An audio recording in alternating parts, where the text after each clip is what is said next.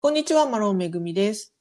こんにちは、松本律子です。はい、こちらの録音はハワイ時間の3月5日金曜日の夕方5時頃に行っております。はいえー今週起きたハワイのニュースを5つダイジェストでお届けするハワイウィークリーニュース。えー情報元はハワイのニュースチャンネルや新聞を参考にしています。えーでは、3月第1週のニュース、早速行ってみましょう。はい。はい。まず一つ目。ちょっとショッキングなニュースですが、うんラブズベーカリーが廃業した、え、しますということで発表がありました。はい。ね、ラブズベーカリーというと、あの、約170年にわたり地元で愛され続けたパンの人気メーカ170年ですよー。。ねえ、老舗も老舗。これあの、もう、もハワイだとね、ど、どんなスーパーマーケットでも、どんなね、ところでも、もう、ラブズってね、あの、こう、可愛いロゴのね、う、うん、あの、パンが、あの、食パンだったりとか、ロールパンとかね、いろんなパンを作ってたみ人気のパンメーカーだったんですが、こちらが、えー今年3月末に廃業することを発表したということで、まあ、廃業の理由はパンデミックによる経済的損失によるものだということで発表されてます。ねえ。いや、まさかのという感じですがね。いや、ほんとまさかのですうよ。ん、これ、あの、このラブズの方が発表しているところですと、経費を削減し、市場シェアを維持し、問題点の改善に熱心に取り組んできましたが、このままでは営業を維持することはできないというふうに判断したということで、えー2020年、昨年ですね、は売上高が20%以上の減少を見せてしまったと。うんねなんかやっぱりそのパンとか、まあお米もそうなんだけど、はい。そういう主食物って基本的にどんなにあの自粛になろうが外出禁止になろうが、はい。逆一番買うものだと思っていたので、うん。ななんだろう、え最も安定しているんじゃないかと勝手に思ってたんですが、そうなんですよね。ねえっと、その、その点なんですが、確かに、うん。その、自粛で、じお家でのね、食事が増えたということで、地元の住民の方たちはこのパンデミックでより多くのパンを購入していたということなんですが、逆にですねう、んホテルとかレストランとかの商業バイヤーからの売り上げが大幅に減少したことが原因だということで。痛いねしそう、島の人間が食べる量以上に、旅行に来る人たちが食べる分をいっぱいいっぱい作ってくれていったわけですよね、つまりね。そういうことですね。だから島の人間が毎日今まで以上に食べてもうん、追いつかない追いのかつかない。全然追いつかない。もう泣くに泣けない。うん本当にあの絶対にあのハワイに来たことある人だったら一度は目にしている、うん赤い赤白のチェックに黄色いラブズっていう可愛い、ね、でハートマークのね。ね。うん。パン。で、あれ本当にあの食パンというもそうだけど、うん。私の思い出としてはあのハンバーガーのうん。バンズとかうん。そうあとあのホットドッグのねはい。あのパンとかで、うんうんうん。結局それをもう絶対にあのバーベキューとかお誕生日会とかあったら絶対それ買ってうん。作るんですよ。うん。あの8個入りとか10何個入りって大きいのみんな買ってね。うん。だからもうなんか子供たちのそういうお誕生日会の思い出がね、うん。うわーって、ううんおーって私来てしまってちょっと、うんうん安いし美味しいしね。そうなんですよ。よ。やっぱりすごくお手頃で、今はね、本当まあ高級な食パンとか美味しいのもいっぱい出てきて、ハワイもいいんですすけど、あのちょっとね、パサッとしてる あのラブズよ。そう、庶民的なね。そうなんですよ。うん本当にね。ちなみにですね、あの、230人の従業員の方がいたそうなんですが、この方たちはやはり閉業にあたりね、解雇になるということで。ねえうん、悲しいだ。って100 170年ってさ、日本で言ったら何時代？ちょっとね、私、パッと出てこないんですけど、西暦で言うとね、1851年の7月に創業だったんですね。だから、今年の7月までやってたら、満170周年だったっていうことみたいですね。うーん。そうなんだよ。だからもうちょっと本当にそんな時からずっと脈々と作ってきたパンだよ。うーん。今まで何度もきっと辛いこともあっただろうし、それこそ戦争も乗り越えてね、そうそうそうそう。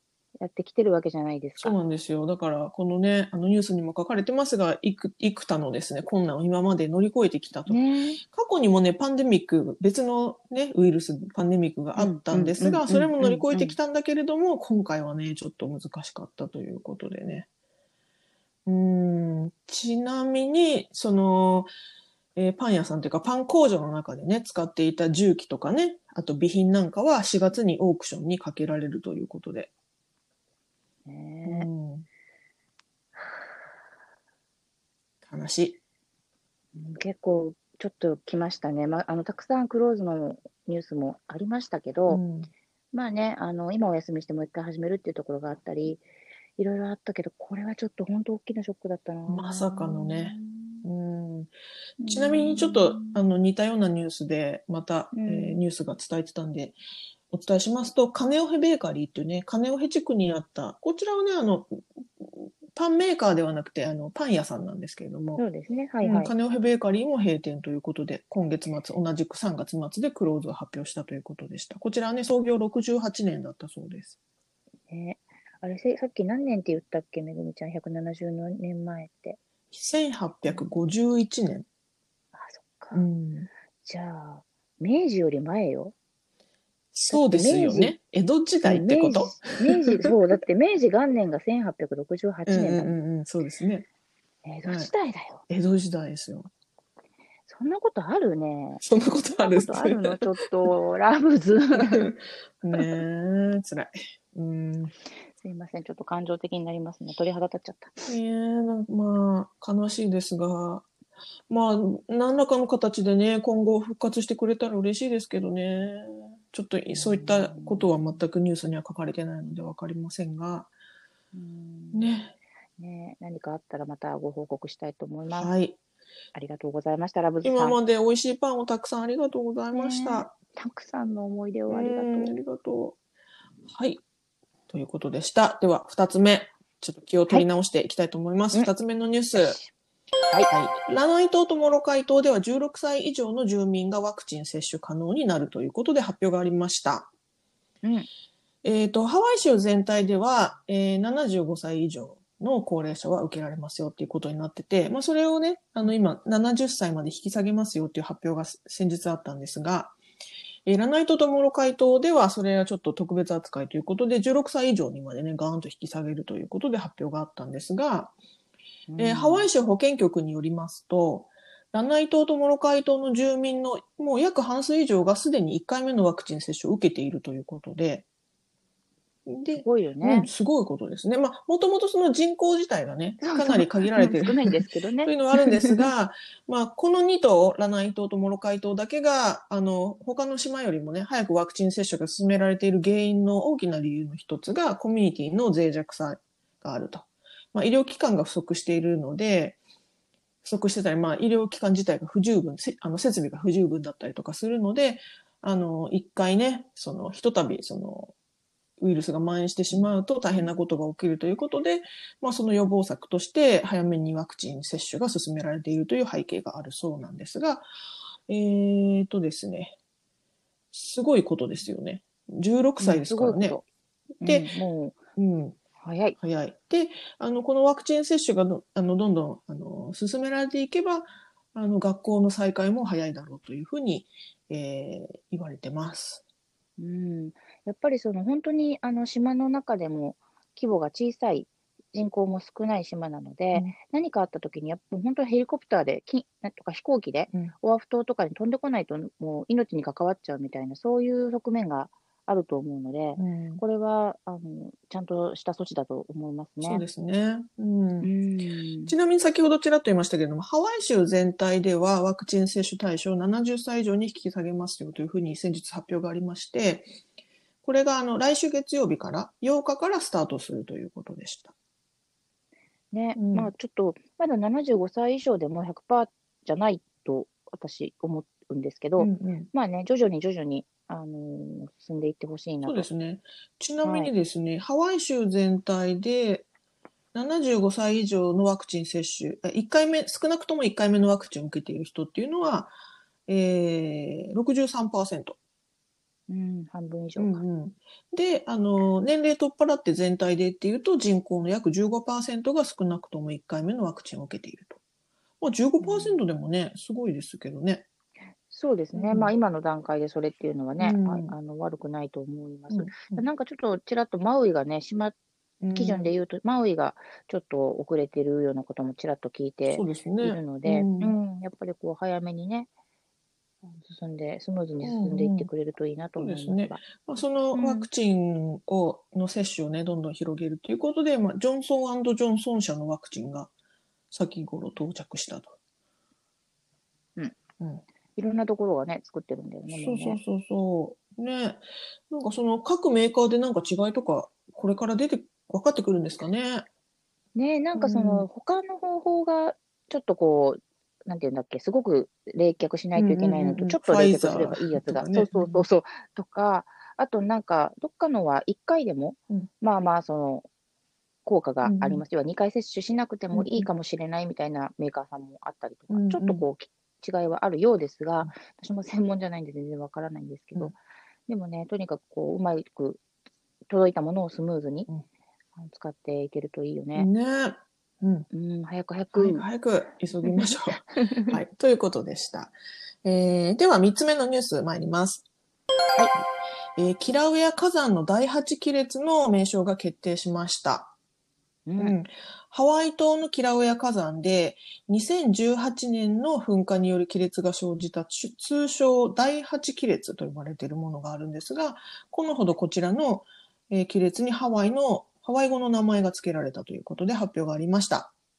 うん名前はアフアイラアウ。またこれ言いにくいんですよね。はい。ハワイ語、アフアイラアウ。で、これ、あの、火山の神様、アイラアウというか火山の神様がいまして、アフアイラアウというのは、えーアイラアウの祭壇という意味なんですって。祭壇っていうのは、あの、うんうん、うん。祭りのひな壇の壇と書きますが、うん。アフアイラアウ。だそうです。ね、うん。なんか、言いにくいけど、でも、あの、ちゃんとしてそうで。はい。まあ、あの時だよね、あの、すごく大きな、そうです、そうです。ね、うん。もう、結構私たちの中でも、そうですね。はい。はい。悦子さんと私はね、その当時は、あの、とあるメディアにね、勤めてまして、ハワイ島取材担当者だ、担当班だったので、しょっちゅうね、うんハワイ島に行って取材してたんですが、はいこ。のね、2018年の噴火でもう大変なことになってね。うん。本当にね、大変でしたよね。もう、うやっぱり火山って、はその当時、まあ、パンデミック全然関係なかった当時、ハワイ島のもう本当にメインの、えー観光スポットだったのが、大きな大きな噴火があって、うん立ち入り禁止になったりとかもしましたし、うんもちろんそこに住んでる人たちがね、溶岩で避難しなきゃいけないとか、本当にん。いろんなことありましたね。ねえ。ちなみにその、このアフアイラー、まあ、通称第8亀裂と呼ばれている亀裂ですが、まあ、現在もね、活発に活動してまして、うん、レイラニー、レイラニーっていうね、エリアの、あのうんうんうんーエリアにあるんですが、ここでね、毎秒2万6千ガロンの溶岩を噴出していると。毎秒そうなんだよね2万6千がちょっとわかんないんですけど。そう、しかもガロンって言われるとちょっとね、ごめんなさい、本当には、本当にわかんない。東京ドーム何杯分とかってしてほしいんです言ってほしい。言ってほしい。うん、全然わかんないですけど、とにかくすごい量だと。ううんん。ね、やっぱりそういうの、今でも、一回こうね、あの噴火が収まると、こう素人は一旦こう何かが全部収まったような気がしちゃいますけど、そんなことは全然なくって、うんずっと活動が続いてるってことなんだようね。んでもこの亀裂をね、あの、神様の、火山の神様の名前をつけるってとこが、なんかハワイだなと思って、いいなって思いました。うん本当だね。しかも祭壇だから、こうね、ちょっと、ちゃんとこう、敬意を持ってね、うん祀る感じがね。うん、そうそう。ね。ああ、ハワイ島行きたい行。きたいですね。うはい。ん、本当行きたいですね。なんか、ずいぶん、2年ぐらいもう下手したら行ってないかもしれまうせん。ん。うんねえ。ねはい。ということで、こちらが3つ目のニュースでした。では次、4つ目のニュース参ります。はい。ダイヤモンドヘッドが週6日オープンに変わります。はい。新型コロナウイルスのパンデミックの影響で、現在は週3日のみオープンしているダイヤモンドヘッドなんですけれども、えー、来週月曜日3月8日から週 6, 6日、週6日オープンに変わるということで発表がありました。だいぶ前進ですね。うん、オープンはですね、えー毎週木、金、土、日、月、火の水曜日だけお休み6ですね日間、。そうですね。水曜日だけお休み。で、朝6時から夕方4時までということになってるそうです。うん、今6時だとまだ暗いのかな？そうですね、ね多分ね。ねうんもしかしたら。まあ、でも、あの、私、私行ってないんですけど、まはい。だオープンになってから、結構周りの人でそろそろ行ってきたよっていう話も聞くようになってきて、まあ、日によってもちろん混んだり混まなかったりあるんでしょうけど、うんうん。私もそろそろ、ね、週6日空くようになったら、そんなに混まないかな。とそうですね。思うし。あとはまあ、うん。混んでる場合、は、あの、過密にならないようにおそらく、あの、入場制限かかるんでしょうね。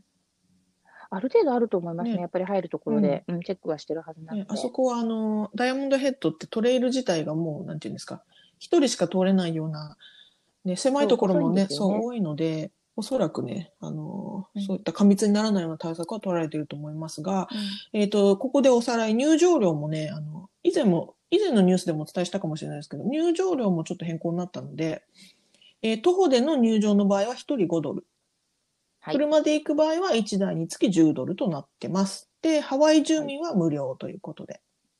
はいうんありがたい。ありがたい。ID 提示で無料ということになりますということですね。ねはい。いやー、ちょっと本当行こうかな。うん。はい。ぜひぜひ。はい。ということでした。では次、最後のニュース、5つ目のニュース参ります。はい。オアフ島の一戸建て価格が過去最高になったということで発表がありました。はい。うん。と、とどまるところを知らない不動産好調。何なんだろう、このプチバブルっぽさ。すごいですずっよねと。ね、はいこ。ことどまらないのね。はい。えー 不動産会社のロケーションズの調べによりますと、オアフ島の一戸建て住宅の価格の中央値、中央値が、はいえー今年2月に初めて9万ドル超えとなる92万ドルだったことが分かったということで。92万ドル。えーこれがですね、昨年の同月対比で20%もアップしてるんですって。やめてくれ。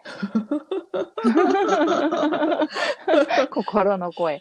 というかですね、私、2010年に、あの、はいオアフ島に引っ越して、えーうん。来た。で、その時、えっ、と、オアフ島に引っ越してすぐに、割とすぐになんか不動産の記事をね、執筆するみたいな時があって、はい。その時からすでにもうずっと不動産好調だって言ってて、あの、上り上司だって言って、そっからうんいつか下がるんじゃないかって言われてましたけど、ずっと上り上司ですよね。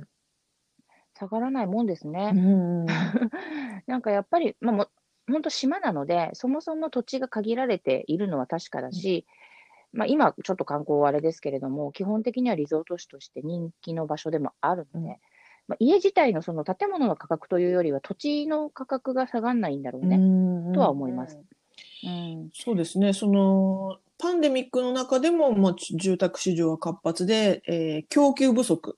まあ、要はね、うん買い手市場、あ、ごめんなさい、売り手市場だよと。売り手、ううんん、そう、なんかちらっと私、この間、これ、あの、エビデンスないんであれですけど、知り合いが話してただけなんですが、ハワイ島とかでもやっぱりね、あの、メインランドから、やっぱハワイが今安全だぞ、いろんな意味でっていうので、いもう本当に引っ越してくる、リタイアして引っ越してくる人たちが結構多いんですって。はいでそうするとお家を探すので、まあ、そういう意味でもうなんか現物見ないけど、写真とか見てインターネットでポンってミリオンのお家とか買っちゃう人がいっぱいいるらしいよっていう、へそんな話を聞きました。ハワイ島ちょっとわかんなは、いけどね、本当ハワイ。島は数年前、それこそその2018年の噴火がある直前ぐらいまで、あの、うん人口爆発中だって言われてましたよね。あ言ってましたよね、うんその当時からお家が足りないって言ってましたね。住者がすごく多くてっていうそう。だそうだ。うん。ちなごめんなさい。ちなみにですね、ちょっとニュースに一旦戻りますと、はい先ほどはい言ったのは、その、中央値。住宅価格の中央値なんですね。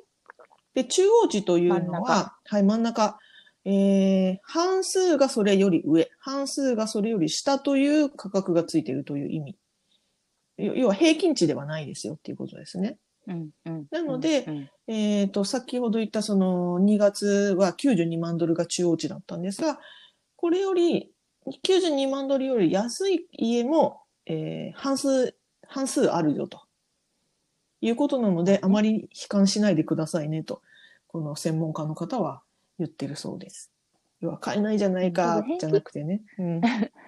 そうね。でも平均値にしたらもっとわからないよね。その要は上、アホ天井でめちゃくちゃ高いお家もきっとあるじゃないですかだから全部足せないけど、もし仮に足してみたりとかしたら、平均値はもっと上がっちゃったりするかもしれないし、ちょっとわかんないですね。かもしれないです。うんはい。ちなみにこのロケーションズ、同社の調べによりますと、えー、オアフ島の販売価格の中央値はこの2年で10万ドル以上も上昇している。10万ドル。うん さらに需要は供給を上回り続けている。えー今年2月は2006年以来、えー月間の住宅販売数が最も多い月だったということで、あと、一戸建て住宅の販売数は6%増増加。コンドミニアムは42%も増加している。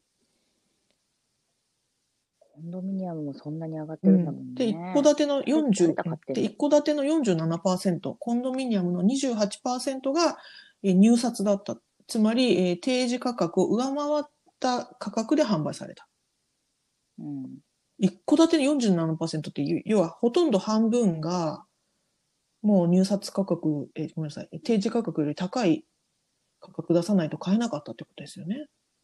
うん、もう売られてるその要は、だだだ出てる系出てる金額じゃ買えませんと、もっとみんな高いお金出すって言ってますよっていうね。で、一戸建て住宅が市場に出回る期間は平均10日間で、これは過去最短なんですって。だからもう、よね、だってそんな、飛ぶように売れちゃう。ミリオンのものが10日も経たずにどんどん売れちゃうってどういう世界、うん。おかしくない？もう待ったなしみたいな感じで、どんどんどんどん売れちゃうと。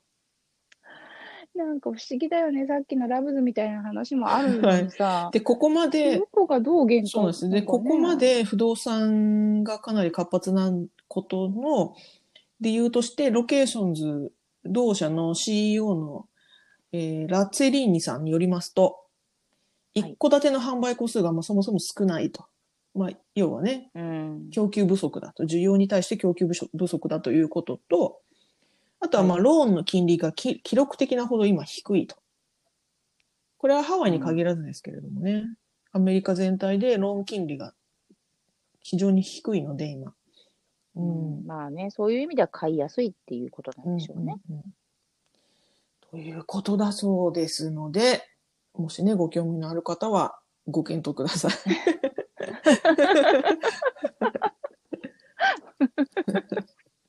ですね。はい。で、まあ、はいハワイ州全体としては、その、要はね、あの、本当にお家が欲しい人たちが買えないじゃないかっていう現状がもう何年にもわたって続いているわけなので、まあ、この状況を緩和するために、あの、なんていうんですか、あの、アフォーダボーな、うんうんえーお手頃価格、まあ、お手頃なね。うんな住宅の供給を、えー急いでいるということで、まあ、新しいコンドミニアムの中にはね、そういった改装の、えーうん販売も含まれたりとかね、そういう活動も頑張って続けてはいるんですが、それとはね、やはり別で、やっぱり一戸建てが欲しいっていう方からすると、やっぱり一戸建てはね、価値がどんどんどんどんつり上がってますよっていうことみたいですね。ねえ遠い目だ。遠い目になりますね。不動産の話してると。そう、なんか急にね、あの、さっきの溶岩のナンガロンと同じぐらいわけがわかんなくなります。なんか、関係ないな、自分には、みたいね、あの、そういうのを言うと怒られちゃうかもしれないけど、本当にね、遠いな。な。うんいやー、でも頑張ろう。うん、ね。まあ、ということでございました。はい。はい。はい。以上、今週のニュース5つお伝えしました。えー概要欄はいにソースのリンクを貼っておきますので、ご興味のある方はぜひご覧ください。ということでした。今週もご視聴どうもありがとうございました。ありがとうございましはでは、た。さようなら。さようなら。